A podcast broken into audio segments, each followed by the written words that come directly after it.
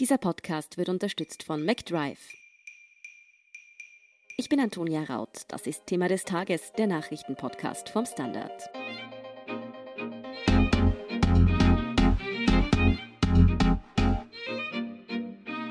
Drei Monaten findet die alles entscheidende Wahl statt. US-Präsident Donald Trump will seine Macht mit allen Mitteln erhalten und die US-Demokraten vereinen ihre Kräfte, um ihn zu stürzen.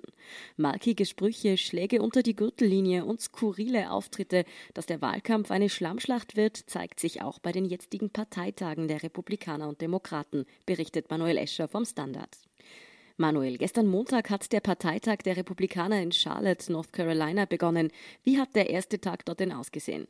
Ja, der erste Tag war bestimmt von zwei gegensätzlichen Versuchen oder zwei Hand in Hand gehenden Versuchen der Republikaner, ihren Kandidaten und ihre Gegner zu präsentieren. Wenig überraschend sollte Donald Trump als der leuchtende Held präsentiert werden und die Demokraten als gefährliche und als düstere Gegner. Begonnen hat der Parteitag, der einerseits tatsächlich in Charlotte abgehalten wird, aber für den aber andererseits auch große Teile seiner Reden in Washington aufgenommen worden sind mit einem Überraschungsauftritt von Donald Trump in Charlotte in North Carolina, wo er dem Plan gemäß eigentlich gar nicht sein sollte, weil es ja die Corona-Ansteckungsgefahr gibt, wo er aber trotzdem gute 40 Minuten lang eine Überraschungsrede zum Beginn des Parteitags gehalten hat, kurz nachdem er offiziell nominiert worden ist. Ansonsten war der Tag gekennzeichnet vor allem von Auftritten von Menschen, die Donald Trump nicht nur politisch, sondern auch persönlich nahestehen. Sein Sohn Donald Trump Jr. hat eine lange und äußerst enthusiastische Rede gehalten. Auch dessen Partnerin, die ehemalige Staatsanwältin und derzeitige Fox News Moderatorin Kimberly Guilfoyle, hat eine noch enthusiastischere Rede gehalten. Ein Trump sehr treu ergebener Kongressabgeordneter namens Matt Gaetz hat seine Corona-Erkrankung überstanden und auch eine Rede gehalten, in der er äußerst hart mit den Demokraten zu Gericht gegangen ist. Dann waren auch noch zwei Menschen aus dem Volk zu Gast, Patricia und Mark McCloskey. Das ist dieses Ehepaar, das auf Pressefotos zu sehen war, wie es ein Maschinengewehr in der Hand hält, während Black Lives Matter Demonstranten vor dem Haus einen Marsch abhalten. Was aber auch zu sehen war, waren Reden von Menschen, die nicht dem klassischen Bild der Republikanischen Partei entsprechen. Senator Tim Scott hat eine Rede gehalten aus South Carolina. Er ist der einzige schwarze Senator der Republikaner. Die ehemalige Gouverneurin, auch von South Carolina, Nikki Haley und spätere UN-Botschafterin, hat ebenfalls eine Rede gehalten. Es ist auch gelungen, einen Demokraten abzuwerben, einen ehemaligen Kongressabgeordneten namens Vernon Jones, auch der ist schwarz. Und äh, die drei sind aufgetreten und haben versucht, auch Mitglieder von Minderheiten in den USA anzusprechen und von den Demokraten loszueisen. Was waren denn die großen Themen, würdest du sagen? Naja, wie gesagt, das sind zwei Blöcke, glaube ich, die man erwähnen kann. Das eine ist, man hat versucht, Donald Trump, nachdem die Demokraten das mit Joe Biden in der Vorwoche auch gemacht haben, menschlich zu präsentieren als weisen Führer einerseits in einem Werbespot, wo es um die Reaktion auf die Corona-Pandemie gegangen ist, auch als wesentlich unumstrittener, sowohl in der eigenen Partei als auch außerhalb, also das tatsächlich ist, wurde er präsentiert. Und man hat eben auch versucht, durch Redeabschnitte, in denen Menschen erzählt haben, welche Gefallen Donald Trump ihnen getan hat, ihn als empathischen Menschen darzustellen, was vielleicht auch nicht dem klassischen Bild von Donald Trump entspricht. Und das andere waren harsche und sehr schrille Warnungen vor den Demokraten, wo es geheißen hat, die Partei und auch Joe Biden wollen das Land in Richtung Venezuela führen, in Richtung äh, radikalen Sozialismus, wo von Mobs von Black Lives Matter Demonstrantinnen und Demonstranten die Rede war, wo auch viel von der sogenannten Cancel Culture oder von der angeblichen Cancel Culture die Rede war, die von den Demokraten befördert wird, also dem angeblichen Versuch, Redeverbote für bestimmte Ansichten zu erwirken innerhalb der Kultur oder der Politik. Und andererseits eben ist ein Fokus feststellbar auf bestimmte Wählergruppen, die man ansprechen will, einerseits Angehörige von Minderheiten, denen man einerseits die Republikaner schmackhaft machen will und vor allem, was glaube ich der größere Punkt ist, denen man die Demokraten ausreden möchte. Direkt angesprochen, auch diesmal wieder auch unter der Drohung, dass die Demokraten ihnen etwas wegnehmen könnten, werden die Bewohner von Suburbs in den USA, die bei der letzten Kongresswahl in großer Zahl zu den Demokraten abgewandert sind, da hat Donald Trump ja schon in der vergangenen Woche mit etwas unglücklicher Wortwahl die Hausfrauen aus den Vororten anzusprechen versucht. Das ist diesmal etwas glatter äh, präsentiert worden, aber im Wesentlichen ist es der gleiche Versuch, diese Menschen davor zu warnen, dass die Demokraten angeblich Mitglieder von Minderheiten oder von niedrigeren sozioökonomischen Schichten in den Suburbs ansiedeln wollten. Und dann waren es die üblichen Warnungen davor, dass äh, Joe Biden den Menschen die Waffen wegnehmen will, dass er die Gefängnisse leeren will und dass dann gefährliche Verbrecher auf der Straße stehen, dass Kriminelle in die Nachbarschaft einziehen. Das ist eben dieses Motiv mit den Suburbs. Und was auch noch auffällig war, vor allem in der Rede von Donald Trump selbst, war sein Bemühen, etwas zu machen, was er grundsätzlich recht gerne macht, nämlich anderen genau das vorzuwerfen, was er selber mutmaßlich versuchen könnte, also den Demokraten Wahlbetrug vorzuwerfen, während er selber im Verdacht steht, die Briefwahl zu sabotieren. Er hat sogar wörtlich gesagt, er kann die Wahl nur dann verlieren, wenn es zu Betrug kommt, was den derzeitigen Meinungsumfragen recht deutlich widerspricht und üble Vorahnungen aufkommen lässt für den Fall, dass er tatsächlich verliert, wie seine Reaktion dann aussehen wird. Er hat auch den Demokraten vorgeworfen, sie hätten Corona übersehen, obwohl er ja selber bis Anfang April behauptet hat, das Virus wird von selber wieder weggehen und sei nicht so gefährlich. Er hat auch den Demokraten vorgeworfen, sie würden versuchen, die Post finanziell zu ruinieren. Auch da ist ja sein eigenes Sparprogramm derzeit in der Kritik. Also ich denke, diese drei Punkte, zum einen Donald Trump als menschlich zu präsentieren, zum anderen die Demokraten als unmenschlich zu präsentieren und zum dritten die Vorwürfe gegen sich selbst auf die anderen zu wenden. Das waren die Hauptmotive dieses ersten Tages des Republikanischen Parteitags. Jetzt erwarten bei Trump natürlich auch immer alle den ein oder anderen Aufreger und Provokationen in die verschiedensten Richtungen. Hat es die denn auch gegeben? Wie haben die denn ausgesehen dann? Ja, zum einen war es eben dieses Video, das präsentiert wurde, in dem den Demokraten vorgeworfen worden ist, sie wären diejenigen und auch den Medien vorgeworfen worden ist in den USA, sie wären diejenigen, die das Coronavirus übersehen hätten, während Trump bereits im Jänner reagiert hätte und zum Beispiel die Flughäfen geschlossen hätte für chinesische Reisende. Zum anderen war es der Auftritt von Nikki Haley, die ja Tochter indischer Einwanderer ist und die behauptet hat, unter anderem in ihrer Rede, die USA wären kein rassistisches Land. Das hat auf Twitter einige empörte Reaktionen hervorgerufen. Und zum Dritten war es vor allem auch die Rede von der schon erwähnten Kimberly Guilfoyle, der Partnerin von Donald Trump Jr. und Fox News Moderatorin, die auf dieser letztendlich leeren Bühne, äh, auf der sie da in Washington aufgetreten ist, eine ausgesprochen enthusiastische Rede gehalten hat. Da gibt es im Internet jetzt einige Videos, wo das parodiert wird, wo die Rede zum Beispiel zu hören ist und zu sehen ist diese nordkoreanische Propaganda-TV-Moderatorin, die immer die erfolgreichen Atomtests verkündet. Zum anderen gibt es verschiedene Musikunterlegungen mit nordkoreanischer Propagandamusik oder mit Wagners Walkürenried, die alle tatsächlich ganz gut zu dieser Rede passen, obwohl das natürlich ein bisschen unfair ist, weil man das wahrscheinlich mit vielen politischen Reden machen kann. Ja, nicht ganz fair vielleicht, aber doch lustig zu sehen, wie kreativ das Internet da reagiert hat.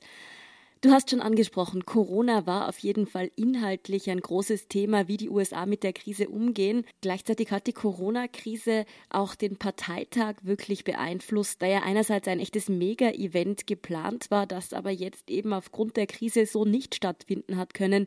Wie hat der Parteitag denn jetzt eigentlich ausgesehen? Genau, geplant war eigentlich ein großes Event mit Luftballons und tausenden jubelnden Zuseherinnen und Zusehern, so wie der Präsident das gerne hat. Er hat es auch relativ lange versucht, das so umzusetzen. Zunächst in Charlotte, dann als dort strengere Corona-Regeln erlassen worden sind in Jacksonville in Florida. Auch dort gab es dann mehr Corona-Infektionen, weshalb es dort wieder abgesagt werden musste. Lange Rede, kurzer Sinn, so hat es nicht funktioniert. Jetzt gab es aber doch eine Versammlung wo zumindest einige Menschen gleichzeitig anwesend waren, was diesen Parteitag doch etwas abgehoben hat von der sehr sterilen Atmosphäre, bei den Demokraten in der vergangenen Woche. Zugleich war auch die TV-Regie ein bisschen ausgefeilter. Also es gab mehrere Moderatorinnen und Moderatoren auf der Bühne in Charlotte und es sind auch die Reden in Washington etwas weniger im Webcam-Format präsentiert worden, als das bei den Demokraten der Fall war. Zugleich waren die Einstellungen aber doch relativ wiederholend, so dass die Frage ist, was sich die Republikaner da für die nächsten drei Tage noch an Überraschenden überlegt haben könnten, um der Corona-bedingten TV-Langeweile entgegenzutreten. Da sind wir dann eh schon beim nächsten Thema. Vergangene Woche haben eben die Demokraten auf ihrem Parteitag bereits Joe Biden als Präsidentschaftskandidaten nominiert. Jetzt im Vergleich, vielleicht auch inhaltlich, wie hat sich denn der Parteitag der Demokraten von dem der Republikaner diese Woche, soweit man das bis jetzt sagen kann, abgehoben? Naja, es ist schon so, dass die beiden in der Präsentation, wie gesagt, leicht unterschiedlich waren, aber dass sie die an denselben Grundproblemen nagen müssen, nämlich dass sie eben was Neues erfinden müssen, wie so ein Parteitag aussehen kann und die alten Inszenierungen mit den vielen Zusehern und mit, den, mit dem Luftballonregen und mit den mitreißenden Reden in der Form nicht so wirklich funktionieren, wie man eben auch an der Rede von Kimberly Guilfoyle, die jetzt schon über ihre tatsächliche Wichtigkeit hinaus oft erwähnt wurde, gesehen hat.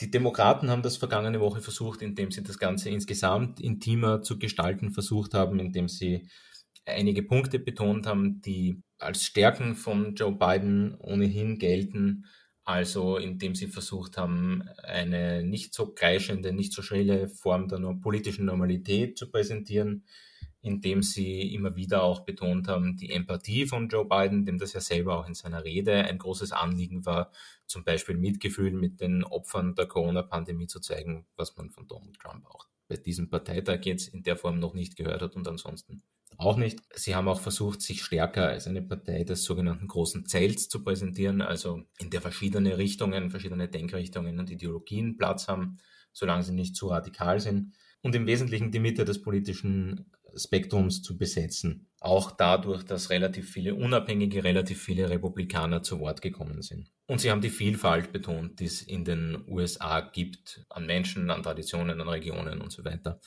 Und das sind zum Teil Dinge, die die Republikaner jetzt versucht haben zu kopieren. Einige frappante Beispiele, abgesehen von dem Fokus auf Empathie, sind zum Beispiel der sogenannte Roll Call, also wo Sprecherinnen und Sprecher aus allen 50 Bundesstaaten auftreten und ihre Unterstützung und ihre Gründe für die Unterstützung für den jeweiligen Kandidaten präsentieren. Das hat bei den Demokraten in der vergangenen Woche recht gut funktioniert. Das haben die Republikaner sich jetzt abgeschaut und ebenfalls so gemacht. Dann, wie gesagt, gab es den Auftritt von Vernon Jones, einem ehemaligen Demokraten, quasi als Gegenstück zum Auftritt von mehreren ehemaligen Republikanern, bei den Demokraten in der vergangenen Woche. Es ist bei den Demokraten in der Vorwoche der Vater von einem Opfer der Schießerei an der Parkland High School in Florida aufgetreten und hat für Joe Biden und für strengere Waffengesetze geworben. Jetzt ist auch bei den Republikanern der Vater von einem Opfer dieser Schießerei aufgetreten und hat für Donald Trump geworben. Also man sieht, dass da der Versuch da war, bestimmte Formen zu kontern, beziehungsweise bestimmte mögliche Vorteile der Demokraten dadurch auszugleichen, dass man einfach dasselbe macht oder zumindest versucht. Ob das dann in der gleichen Form glaubhaft ist, müssen die Wähler entscheiden. Was die Demokraten jetzt ja besonders herausfordert, du hast es schon angesprochen, ist, dass sie wirklich ein breites politisches Spektrum unter einen Hut bekommen müssen, von linken Anhängern von Bernie Sanders bis hin zum eher konservativen Joe Biden selbst eben. Ist Ihnen das denn bisher jetzt gelungen, gerade auch beim Parteitag letzte Woche? Ich glaube schon, dass das beim Parteitag jetzt zumindest schon funktioniert hat. Die Partei hat sich tatsächlich relativ geeint präsentiert. Es hat ja auch Bernie Sanders da vieles versucht, um seine Gründe für die Unterstützung von Joe Biden darzulegen. Er hat auch angesprochen, dass das Jahr 2016 ein Problem war, dass manche von seinen Anhängerinnen und Anhängern dann nicht zur Wahl gegangen sind und ihre Stimme Hillary Clinton damit vorenthalten haben, die sie dringend gebraucht hätte, um Donald Trump zu besiegen. Also fürs Erste denke ich schon, dass die Demokraten innerhalb der Partei da ein einigermaßen geeintes Bild abgeben. Zugleich ist natürlich genau das, nämlich die Demokraten wieder zu entzweien und wieder das Gleiche zu versuchen wie 2016, eine der Strategien, die Donald Trump verfolgt. Damit erklärt sich zum Teil wohl auch der Fokus des ersten Parteitagstages auf Vertreterinnen und Vertreter von Minderheiten. Da geht es auch darum, diese Wählerinnen und Wähler davon zu überzeugen, wenn sie schon nicht die Demokraten wählen, dass sie dann zumindest gar nicht zur Wahl gehen. Gleiches ist der Versuch auch bei den Wählerinnen und Wählern in den Suburbs, denen man jetzt ein Schreckgespenst der Demokraten vorspielt. Auch da geht es darum, sie irgendwie wieder loszueisen von den Demokraten, sodass sie sich mindestens dann der Stimme enthalten. Aber es ist natürlich fraglich, ob das in der gleichen Form nochmal funktioniert, weil 2016 ja die allgemeine Annahme aufbauend auch auf der Darstellung von gar nicht so klaren Umfragen als sehr klare Umfragen zugunsten Hillary Clintons, dass das ein klares Rennen ist. Das ist diesmal, glaube ich, etwas, was den Leuten, die einen Präsidenten Trump verhindern wollen, nicht nochmal passieren wird und eine Sache, auf die die Kampagne von Donald Trump nicht noch einmal in der gleichen Weise wahrscheinlich bauen kann. Egal ob bei den Republikanern oder den Demokraten, Donald Trump als Person ist schon eines der Wahlkampfthemen, um nicht zu sagen das Wahlkampfthema. Egal ob er jetzt eben als strahlender Held oder als Horrorfigur dargestellt wird, ist diese Wahl im Grunde eine alleinige Entscheidung, ob Trump ja oder nein? Oder gibt es da doch auch noch andere große Themen, die entscheidend werden könnten? Ja, man hört das recht oft, dass das jetzt das große Referendum über Donald Trump sei. Und wahrscheinlich ist es auch für viele Wählerinnen und Wähler tatsächlich so, vor allem für die, die ihn ablehnen und diesmal planen, sicher zur Wahl zu gehen, deswegen oder per Briefwahl ihre Stimme sicher gegen ihn abzugeben. Aber letztendlich ist das eine Betrachtung, wenn man sich zurückerinnert, vier Jahre, die 2016 schon auch so ähnlich schon mal existiert hat. Also auch da gab es vor der Wahl sehr viele Kommentare, denen zu entnehmen war, dass es bei der Wahl vor allem darum geht, Donald Trump zu verhindern und dieser Politik eine Absage zu erteilen.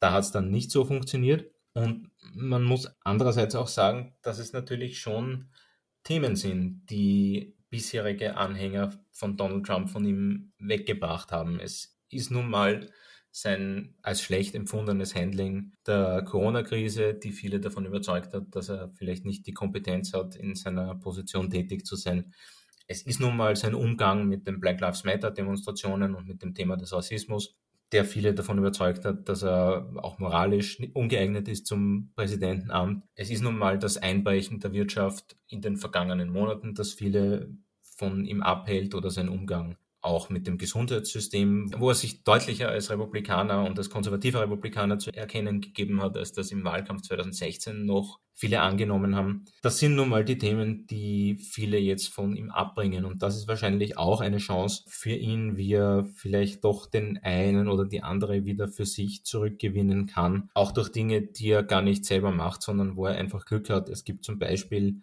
die Vermutung, dass es noch vor der Wahl eine Zulassung für ein Corona-Medikament geben soll, das auf Antikörpertherapie basiert und dann zumindest den bereits Erkrankten eine deutlich bessere Überlebenschance bietet. Es ist auch nach wie vor die Rede davon, dass die Trump-Regierung versuchen könnte, eine Impfung noch vor der Wahl mit einer Art Notfallzulassung zugänglich zu machen oder zumindest den Eindruck zu erwecken, dass sie zugänglich wäre.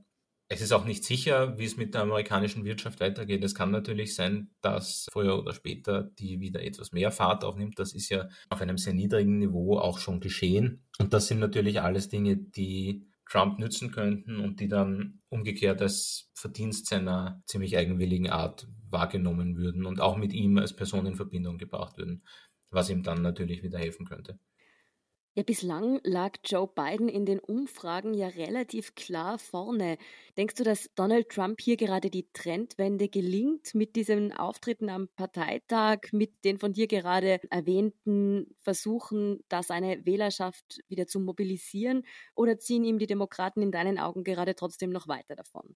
Ja, bisher ist weder das eine noch das andere so wirklich feststellbar. Also Auswirkungen in Umfragen des ersten Republikanerparteitags sind natürlich sowieso noch nicht messbar. Was eigentlich schon messbar sein könnte, sind die Auswirkungen des Demokratischen Parteitags. Da gibt es relativ wenig Bewegung in den allerdings auch relativ wenigen Umfragen, die seitdem publiziert worden sind. Eine gibt es, die Joe Biden eine höhere persönliche Zustimmung attestiert. Aber es sieht doch so aus, als wären die Blöcke auf beiden Seiten momentan relativ festgefahren und die Leute schon ziemlich sicher, wen sie wählen wollen.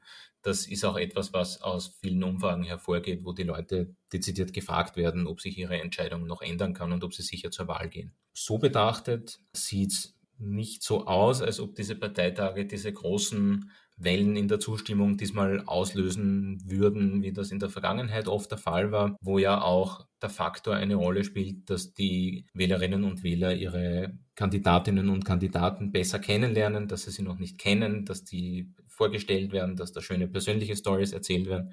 Das geht natürlich in diesem Jahr weder bei Biden noch Trump, weil beide ja schon relativ lang und relativ wohl bekannt sind. Daher ist die Frage wohl eher, wie schon angedeutet, was jetzt mit Corona und was jetzt mit der Wirtschaft passiert oder ob es noch irgendwelche Wahlkampfüberraschungen gibt, irgendwelche Schmutzkübelkampagnen, die verfangen und vielleicht dann tatsächlich Wählerschichten, die für den Sieg wichtig sind, von den Urnen fernhalten. Ja, und dass da in den nächsten nicht einmal mehr drei Monaten noch einiges passieren kann, das haben vergangene US-Wahlkämpfe schon sehr eindrücklich gezeigt. Vielen Dank, Manuel Esche, für diese Einschätzung. Sehr gern. Wir sind gleich zurück.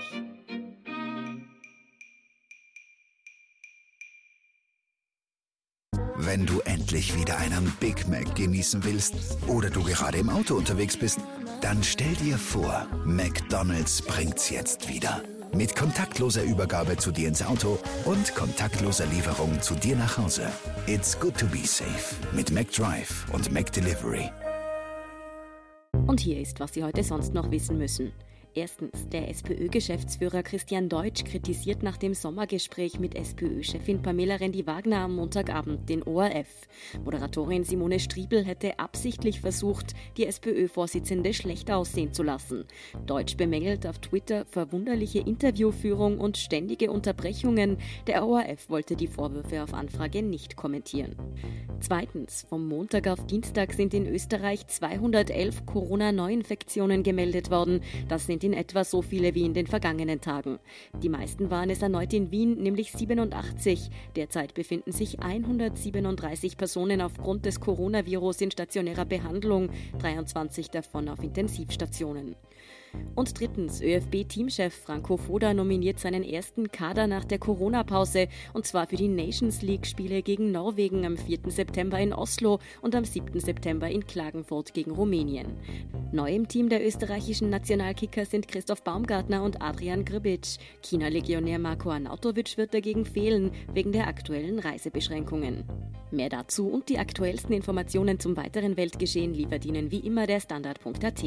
Um keine Folge von Thema des Tages zu verpassen, abonnieren Sie uns bei Apple Podcasts oder Spotify. Unterstützen können Sie uns mit einer 5-Sterne-Bewertung und vor allem, indem Sie für den Standard zahlen. Alle Infos dazu finden Sie auf abo.derstandard.at und dst.at supporter. Danke für Ihre Unterstützung. Ich bin Antonia Raut. Baba und bis zum nächsten Mal.